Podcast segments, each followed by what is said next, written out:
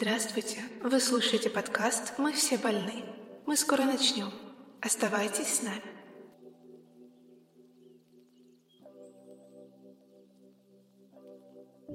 Всем привет! Я Леймун, и это подкаст «Мы все больны». И да, сегодня я расскажу вам про волшебную таблетку от всех несчастий. Взамен вам всего лишь нужно отдать мне свой голос. Шутка. Хотя чутка усилий приложить придется, но к этому мы еще вернемся. И сразу дисклеймер. Здесь не будет аффирмаций, магии, кармы, религии и любых других утверждений, за которыми не стоят факты. Я человек науки, знаете ли. Вместо этого я расскажу вам, каким образом работает мозг каждого из нас. Почему вы принимаете те или иные решения. Почему поступаете так, а не иначе. И как исправить проблемы с работой, личной жизнью, семьей, отсутствием мотивации, финансами. В общем, с чем угодно. И все это где-то минут за 15. Да, думаю, уложимся. Приступим? Начнем с объяснения принципов работы мозга. Да-да, мозг очень запутанная штука, нам много о нем неизвестно и бла-бла-бла. Но вообще-то мы достаточно много о нем знаем. Более того, у нас есть наглядный пример того, как работает наш мозг, а именно искусственный интеллект. Но чтобы было максимально понятно о чем я, возьмем, к примеру, генератор картинок. Нам нужно получить какое-то изображение, и поэтому мы задаем ему несколько вводных небоскреб на острове посреди океана. И тадам! Он выдает нам варианты подобных картинок. Но ведь вы тоже сейчас представили подобное изображение у себя в голове. Потому что по факту, услышав описание, ваш мозг тоже начал обрабатывать информацию и выдал нужную картинку. Вопрос в том, как конкретно это работает. И тут мы снова вернемся к генератору картинок. Общеизвестный факт, что искусственный интеллект учится на базе информации, которая в него попадает. То есть внутри программы есть постоянно пополняющаяся база данных. И когда он получает конкретный запрос, то обращается к этой базе данных, ищет похожую информацию, сравнивает с поступившей задачей и генерирует ответ. А знаете, как это зовется в психологии? Ассоциативное мышление. Именно на ассоциативном мышлении и строится вообще все в нашей голове. Например, слыша слово «стул», каждый из нас может представить множество разных видов стульев, которые хранятся в нашей внутренней базе данных. Мозг просто слышит слово и выдает вам все, что ассоциируется с запросом. Окей, тут понятно.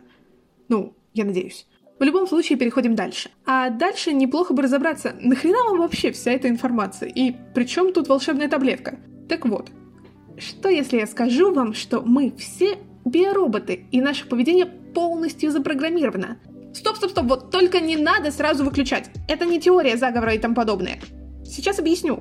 Как и с картинками в предыдущем примере, наш мозг с самого рождения копит большую базу данных. Но в нее входят не только изображения, но и сценарии поведения. Назовем их программами, раз уж мы тут проводим аналогию с компьютерами. С самого детства мы наблюдаем за нашим окружением, смотрим фильмы, читаем книги и тем самым вбираем всевозможный опыт. Так что, когда ты попадаешь в ту или иную ситуацию, например, хочешь заварить чай, если уж брать что-то совсем простое, у тебя внутри запускается конкретная программа, благодаря которой тебе не нужно думать, что нужно сделать. Ты точно знаешь, что надо вскипятить воду, залить ей заварку, дать ей настояться и, наконец, получить желаемый чай. Мы совершенно не задумываемся над такими простыми действиями, потому что для нас это элементарно.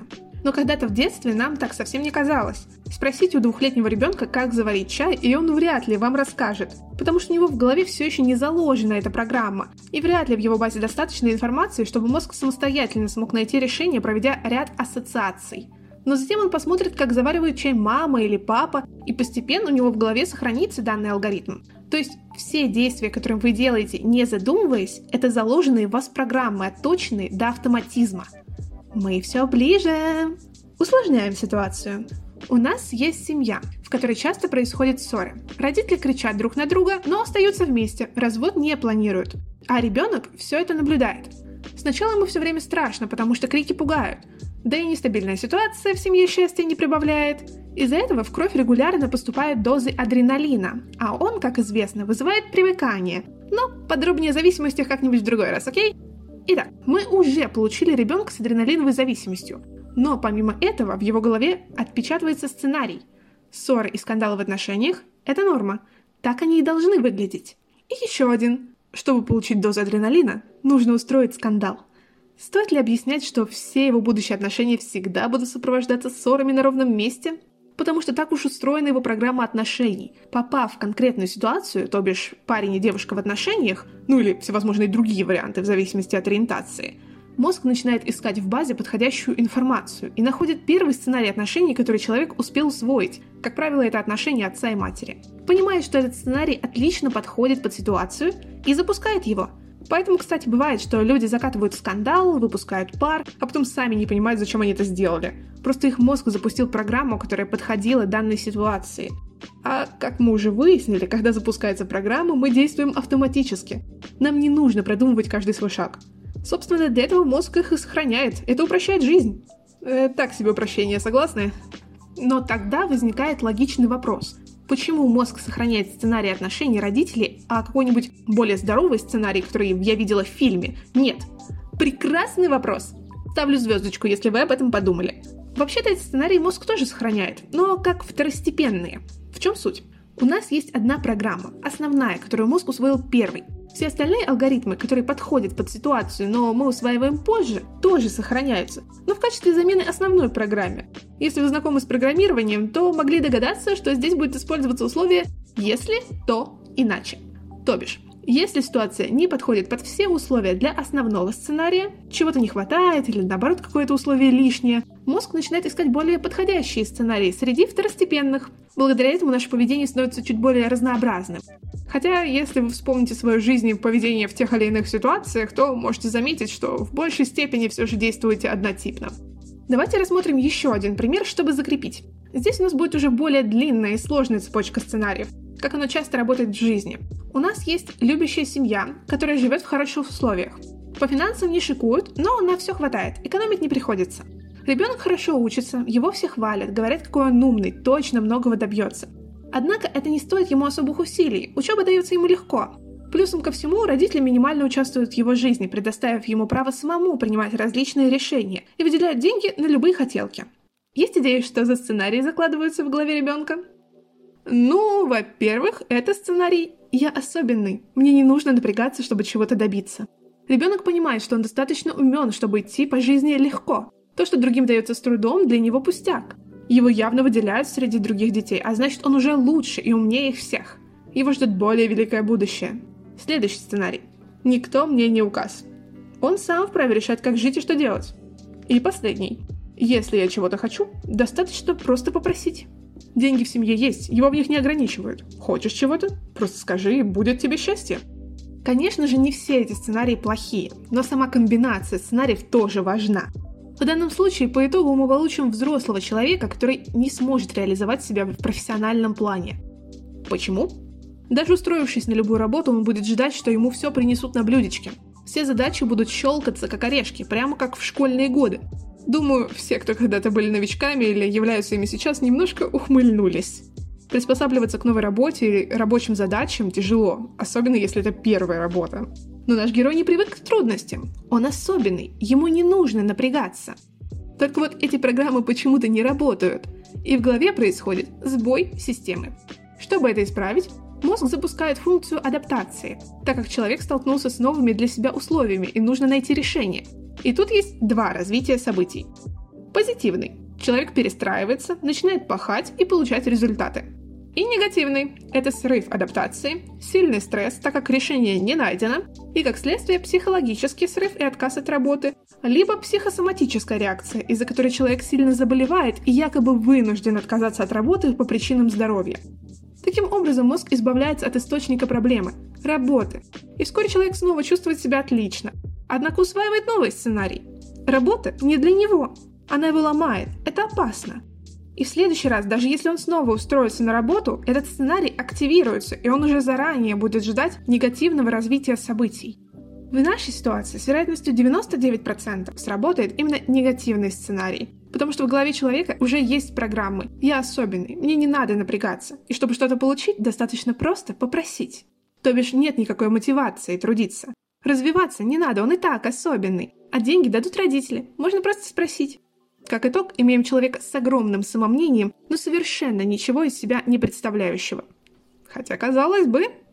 Кстати, к такому же исходу может привести программа «Я ничтожество и ничего не умею». Даже если в мозге присутствует сценарий «Чтобы чего-то добиться, надо много работать». Потому что как только человек начинает прилагать усилия, у него запускается программа «Я ничтожество». И он вспоминает, как старался в детстве, но в итоге не получал похвалы, и его все равно унижали. Вследствие этого он тут же теряет мотивацию и часто сдается на полпути, потому что ждет того же исхода. И в итоге тоже ничего не добивается. Итак, думаю, теперь стало достаточно понятно, что все наши проблемы связаны с программами, которые в нас заложены. И их безумно много. Но как заменить одну программу на другую, если основная нам не нравится? На удивление просто. Принцип такой же, как с плохими привычками. Во-первых, вам нужно четко обозначить проблему. И это, наверное, самое сложное. Нужно понять, что именно вы хотите исправить, и определить программу, которая отвечает за это действие. Для этого вам придется хорошенько покопаться в себе и честно отвечать на собственные вопросы. Почему это происходит? Откуда взялась эта программа? Где ее исток? Подсказка, в 98% случаев ноги растут из детства, так как именно в первые 20 лет мы активно учимся, как жить эту жизнь. Как только программа найдена, нужно решить, на какую программу вы хотите ее заменить. Как вы должны себя вести. И вот тут начинается упражнение на внимательность. Вам придется тщательно следить за собой и своим поведением. К счастью, если вы дошли до этого этапа, то уже знаете, какие ситуации запускают вашу программу. Нужно только вовремя это заметить. И когда вы видите, что неправильная программа запустилась, бейте себя по рукам. Переносном смысле, естественно. Но можно и буквально. Суть в том, чтобы остановить себя и буквально устроить сбой программы. После этого постарайтесь вести себя так, как хотели бы себя вести на самом деле. Так сказать, запустите новую программу вручную. Таким образом, у вас в голове начнут формироваться новые нейронные связи. Это то, как мозг усваивает программы. Мозг свяжет ситуацию с новым сценарием, сделав пометку о том, что основной сценарий почему-то дал сбой. Естественно, после первого раза ничего не изменится. Ситуация будет повторяться, и вам придется каждый раз одергивать себя, пока мозг наконец не завершит формировать новую нейронную цепочку за место старой. Насколько это быстро, зависит от врожденной пластичности вашего мозга. То есть, как повезет. Но и не год. Хотя тут уже зависит от ваших собственных стараний. Может показаться, что это тяжело, но что вообще легко? Продолжать страдать разве что. Сами подумайте. Когда-то вам было тяжело учиться ходить или читать, но вы продолжали стараться и теперь делаете это с легкостью. Чтобы было легко, сначала будет тяжело. Это закон. Как говорил мне один умный человек, нужно просто немножко потерпеть, зато потом кайф. Что ж, поздравляю! Вы только что освоили навык «Волшебная таблетка». Надеюсь, вы сможете использовать его по назначению. Возьмите жизнь в свои руки. Вы сами можете решать, что вы за человек и как вам жить. Не позволяйте программам, навязанным вашим окружением, портить вам жизнь и решать все за вас.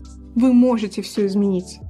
Если у вас возникли вопросы или вам сложно найти исток вашей проблемы, можете написать об этом в комментариях, и мы вместе найдем решение. И помните, мы все больны. Пока! Спасибо, что слушали этот подкаст. Надеемся, эта информация была вам полезна. Если это так, ставьте лайк. Если данная информация вызвала у вас спорные эмоции, пожалуйста, выскажите свое мнение в комментариях. До новых встреч!